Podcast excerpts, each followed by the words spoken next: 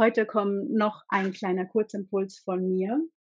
Und zwar habe ich so einen schönen Spruch gelesen, den ich einfach mit euch teilen wollte. Lerne die Entschuldigung anzunehmen, die du nie bekommen hast. Ich wiederhole das nochmal. Lerne die Entschuldigung anzunehmen, die du nie bekommen hast.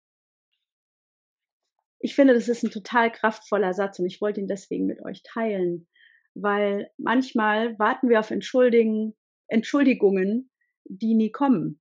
Und sie werden auch nie kommen.